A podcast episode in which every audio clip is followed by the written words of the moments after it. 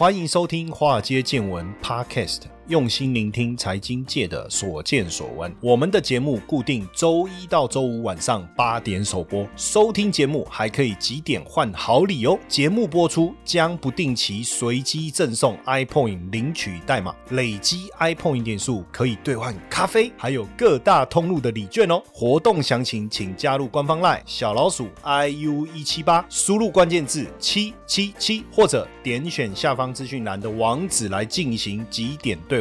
让古怪教授请您喝咖啡拿礼券吧。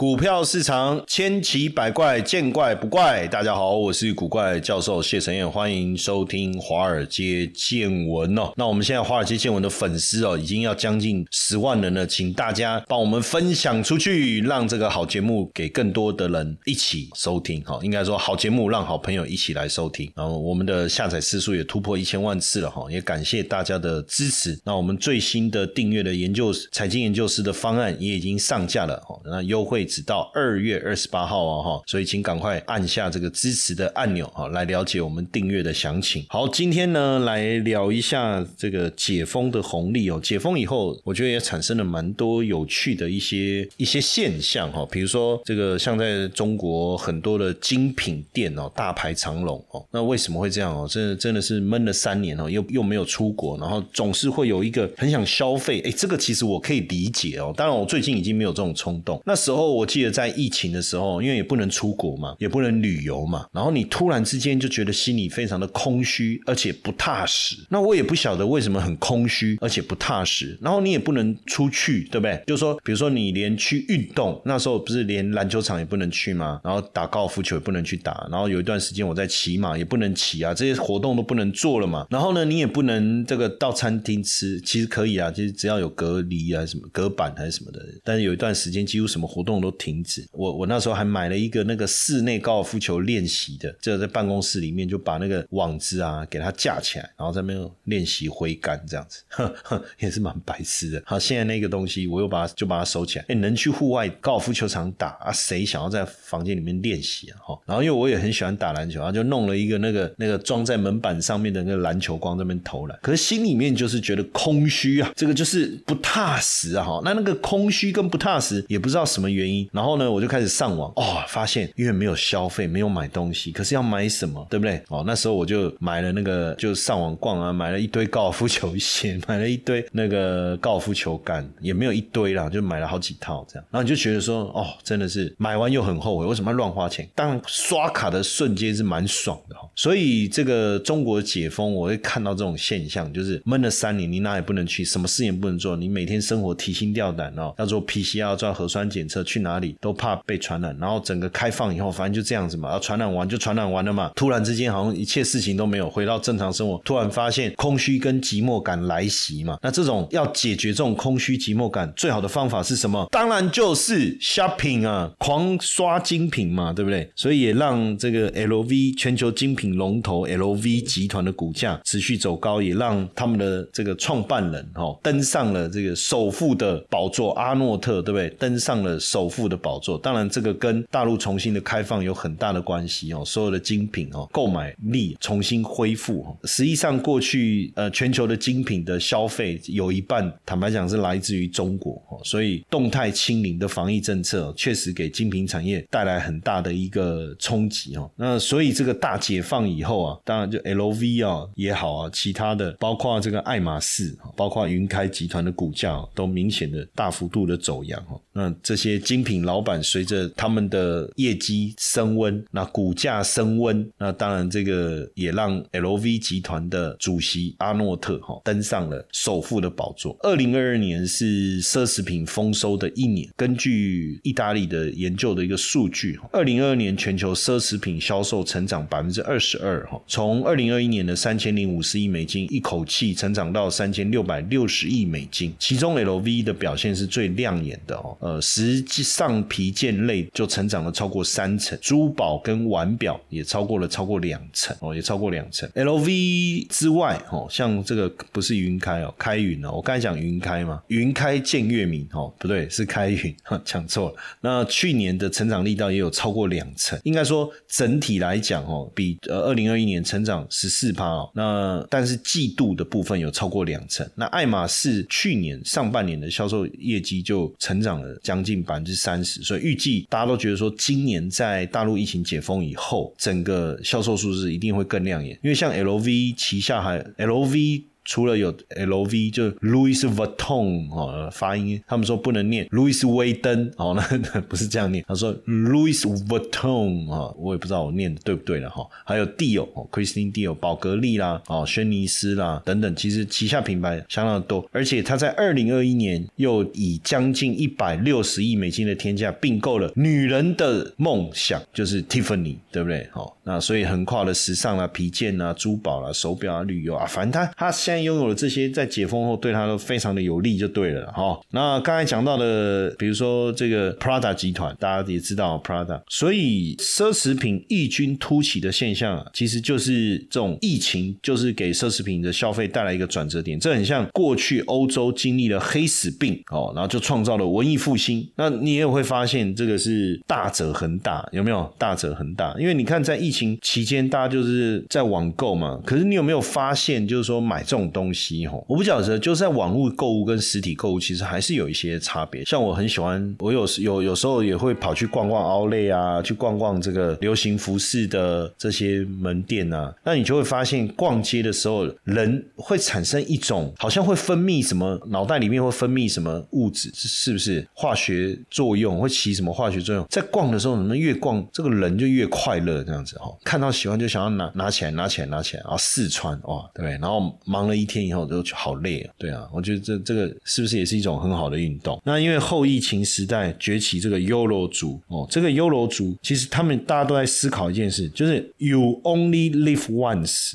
Y O L O 嘛，You only live once。那所以，我是不是要开始去想，什么对我有意义啊？如果我未来日子不多，我能做些什么？我怎么让自己更快乐？所以，你也发现了这样的一个现象哈。那不止精品哦，连那个高级车哈、豪车啊哈，整个销售也创了新高。劳斯莱斯的销售量，二零二二年的数字竟然超越了超越了二零二一年哦，也也创下了新高。然后包括宾。哦，宾利那个那个车子就更猛了哈。劳斯莱斯二零二二年卖出多少？六千零二十一辆。宾利的车子很贵，也很贵耶。那个碰到宾利的话，那也是快疯了。二零二二年是卖出了一万五千一百七十四辆哦。哇，宾利也是强调手工的，那个以后有钱要来弄一台试看看，是不是？那因为这个顶尖的好劳斯莱斯是很多爱车人梦寐以求的的的车款了，但是因为售价实在太高了，高不可攀。可是没想到，二零二二年疫情哦，却让它的销售数字哦又大幅度的一个增长哦，又大幅度的增长。然后包括 GUCCI，哎，这个小费包卖这个小费包，什么是小费包我都不晓得。那所以大家也开始重视这个历世代的消费者哦，历世代的消费者。根据这个二手奢侈品寄卖平台啊，他们所公布二零二一年奢侈品转售的报告当中，发现 Z 世代是最大宗的买家跟卖家。历世代哦，历世代，所以现在大家可以开始去攻这个 Z 世代。历世代不一定能够买得起这种，就是这些精品当中的高价位的，但是买个皮带可以吧？所以你看，很多年轻人现在都会带这些知名品牌的 LV 啦、GUCCI 啊什么的皮带，有没有？或者是钱包可以吧？皮夹可以吧？哦，所以现在连这个 Nike 啊。也开始奢侈化哦，也开始品牌奢侈化，也开始品牌奢侈化。嗯，现在 Nike 的球鞋真的价格真的蛮贵的哦，所以现在大家开始走这个奢侈品的一个思维哈，想办法要比奢侈品更奢侈品嘛哈，因为毕竟这个疫情过后，大家的消费哈越来越困难。那 Nike 的奢侈品化哈反映在哪里？就它的高端品牌子品牌啊，叫 Jordan 哦，最近也买了几双，但是我我我是趁大打折的时候买，哎。还还觉得蛮划算的哈。那一九八五年第一款篮球鞋 Air Jordan One，我买的就是这个 Air Jordan One 的复刻版，现在已经推出三十六代了。可是每年推新款的时候，他也会去推一些经典款来复刻一下哈。哦，这个复刻，所以就是说你现在买到的绝对不是一九八五年这样多久三三十几年前的那一双 Jordan，你买的是跟三十几年那那个年代同一款的 Jordan，现在就这样哈。然后加上他会做一些饥饿行销哦，帮这个。品牌注入业绩哈，这个跟爱马仕的铂金包或凯利包的概念有点像哈，有点像。那当然，这个球鞋还现在还有所谓的排队潮哦，排队这个我就比较难理解了哈。那二零二零年，Nike 跟 Dior 还联名推出了 Air Jordan D，定价多少钱？两千二，啊，不贵啊，美金呐，不是台币耶。你看哦，然后而且几分钟卖掉，然后你知道转售价格飙到多少？一点二万台币。美金呐，就一双球鞋三十几万呐，我请这就价是无摇摆，所以真的，如果你弄到了一双 Air Jordan D 哦，哇，那穿穿出去哦，我想每一步下面都要在铺红地毯，只有去走红地毯能穿吧，对不对？不是下雨不能穿而已，是什么时候都不能穿，只有参加晚宴可以穿。哎，现在我你看那些明星很流行穿这种很正式的晚宴，然后下面穿一个这种高档、非常高档的的球鞋，哈，好像也是这样。同学们，这是一堂非听不可的限时免费试听课，五十分钟的课程，告诉你美股市场的投资机会在哪里，如何用六周高效学习美股策略，打造属于你的资产翻倍系统。即使你没有接触过美股市场，甚至你是投资小白，都推荐你学习。点击资讯栏网址，立马领取课程或加入官方 LINE 小老鼠 iu 一七八，输入。关键字六 US。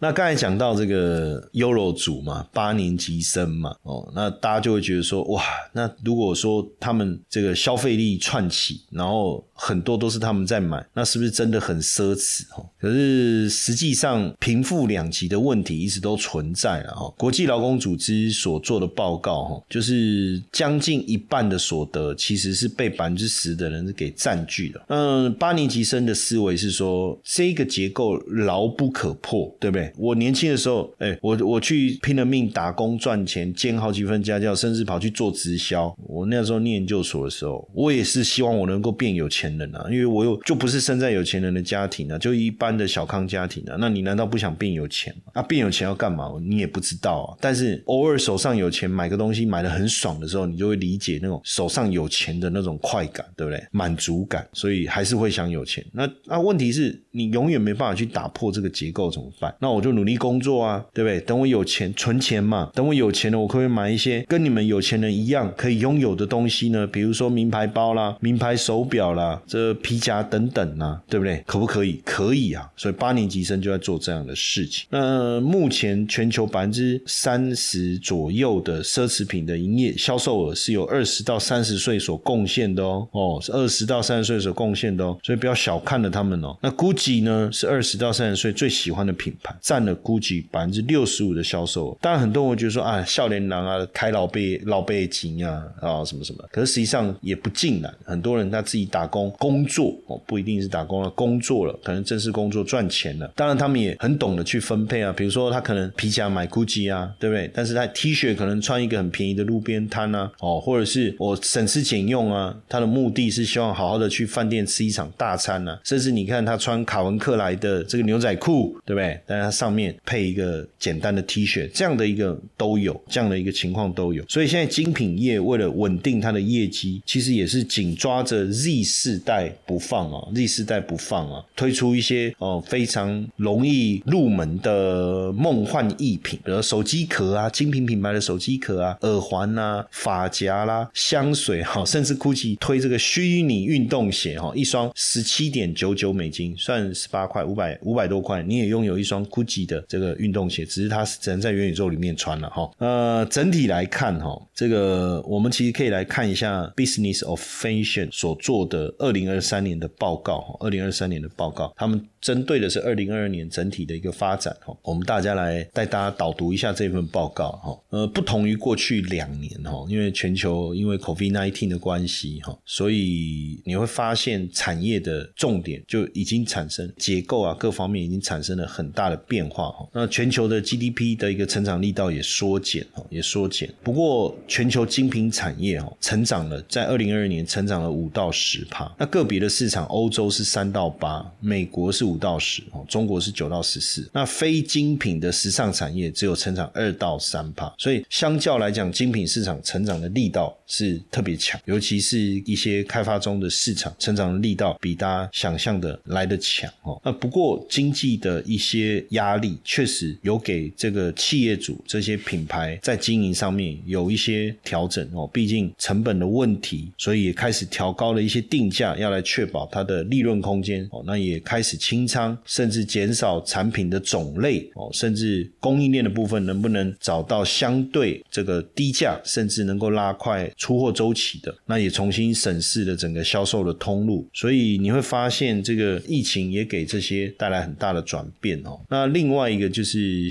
他们也观察到这份报告也观察到了消费者行为的差异哦。他们把美国、欧洲跟亚洲的部分特别整理了一下。那美国在地市场的消费有非非常明显的消费移转，就是消费者受制于通膨，选择更平价的替代品。这个也是几个消费平台、几个消费像拼多多到美国去新的这个 Tenmew、Tenmew、Tenmew，对不对？他们新的这个 A P P。就讲的更为不能讲廉价哈，应该更物美价廉是吧？在美国也也窜升的速度很快，是不是跟这个有很大的关系哈？那美金的升值，美国观光客在国际上享受货币红利，对不对？那预计有大量观光客，所以大量观光客往欧洲去购买，像 L V 啦、开云集团的这些产品，确实有受惠。那欧洲在地的市场也是受制于这个能源的成本哦，消费也有移转的倾向啊。那通膨压力比较少的，像日本、韩国。在地的客户相对来讲相对稳定哦，相对稳定。像爱马仕在去年哦，日本的市场竟然就创下了超过两成的销售利润的一个成长哦。那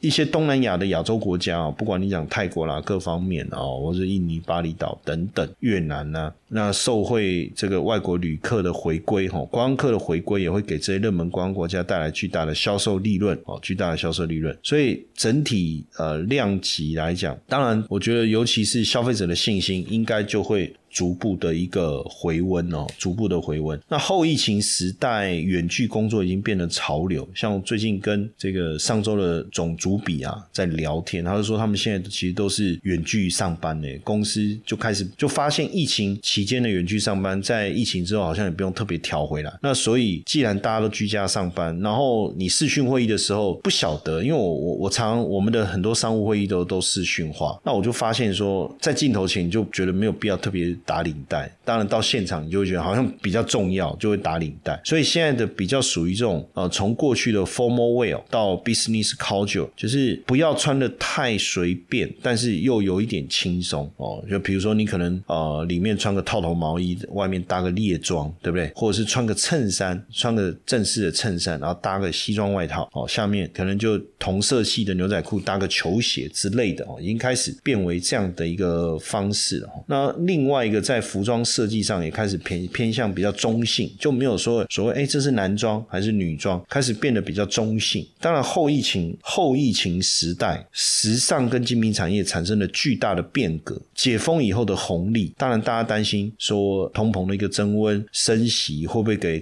整个呃经济带来另外一个紧缩？可是目前看起来确实整个精品产业的发展是非常的一个亮眼哦。那中国大陆还是全球精品消费的。一个大户哦，所以中国恢复解封以后，它的消费力道的一个回温呢哦，所以为什么像这个各大精品哦，不管 L V 也好，你讲到的这个 Prada 啦哦，或者是开云集团，其实其实 Gucci 等等啊哈，或者是爱马仕，大家都又开始回去整个中国大陆拼了命的在当地设这些这些分店哦，设分店不断的开张，尤其是像 L V、爱马仕、香奈儿这些哈，因为强大品牌立后盾，而且重点是。还年年调涨哎，年年调涨哎，涨价。所以为什么大家说奢侈品？奢侈品可以有收藏的价值，所以就是因为你现在买的这一个，以后。不定还有同一款，而且未来再推出了手表也好，包包也好，还会涨价，就这种概念哦，就这种概念。那当然，随着这个 LV 啦、爱马仕啦哦涨价，那我一定要去买那个包吗？不一定嘛。那可是这个包包涨价，我就没有办法赚到啊。所以你看，很多的妈妈们哦，或是这个爱美的这些贵妇们哈，就是说都喜欢收藏 LV 包嘛，而且很有讲的也很有道理哦。我现在不买，以后只会更贵啊。那我现在买了，它会涨价。跟你的股票一样，不是也会赚钱吗？哦，这样，哎，可是也不一定，就是说你只能透过买包包啊，你可不可以投资他们的股票呢？哦，当然，未来整个这个精品相关的投资是不是能够继续？哈，第一个哈，高端客户的消费其实不太会受到景气循环的影响。然后另外呢，我们看到的这些这些精品的品牌，其实它已经不是单一品牌，而是品牌分散化，然后也跨足到各个层面。哦，所以对精品来讲，受影响也比较小。另外一个通膨的环境也给这些精品带来涨价的一个理由。那因为现在精品的消费逐渐年轻化哦，所以整体的营收其实都有这个成长的这样的一个机会哦。那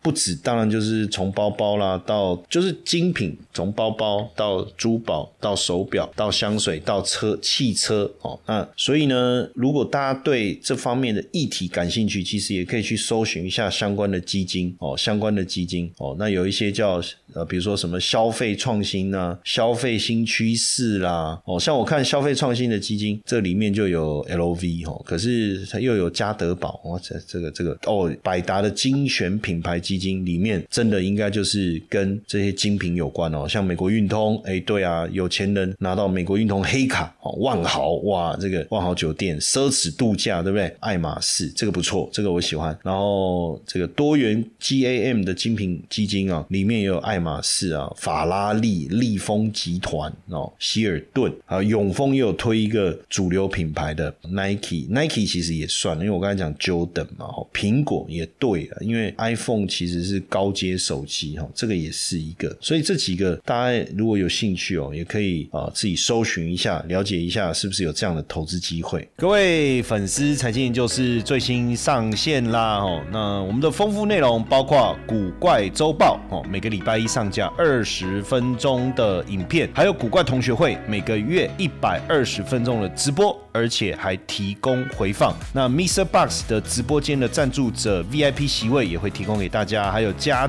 学员专属群组的入群资格。那透过以上的这些内容来累积你的投资内功，现在订阅红兔年欢庆价。五九九元，而这个优惠期限只有到二月二十八号截止了哈，赶快到资讯栏连接订阅哦。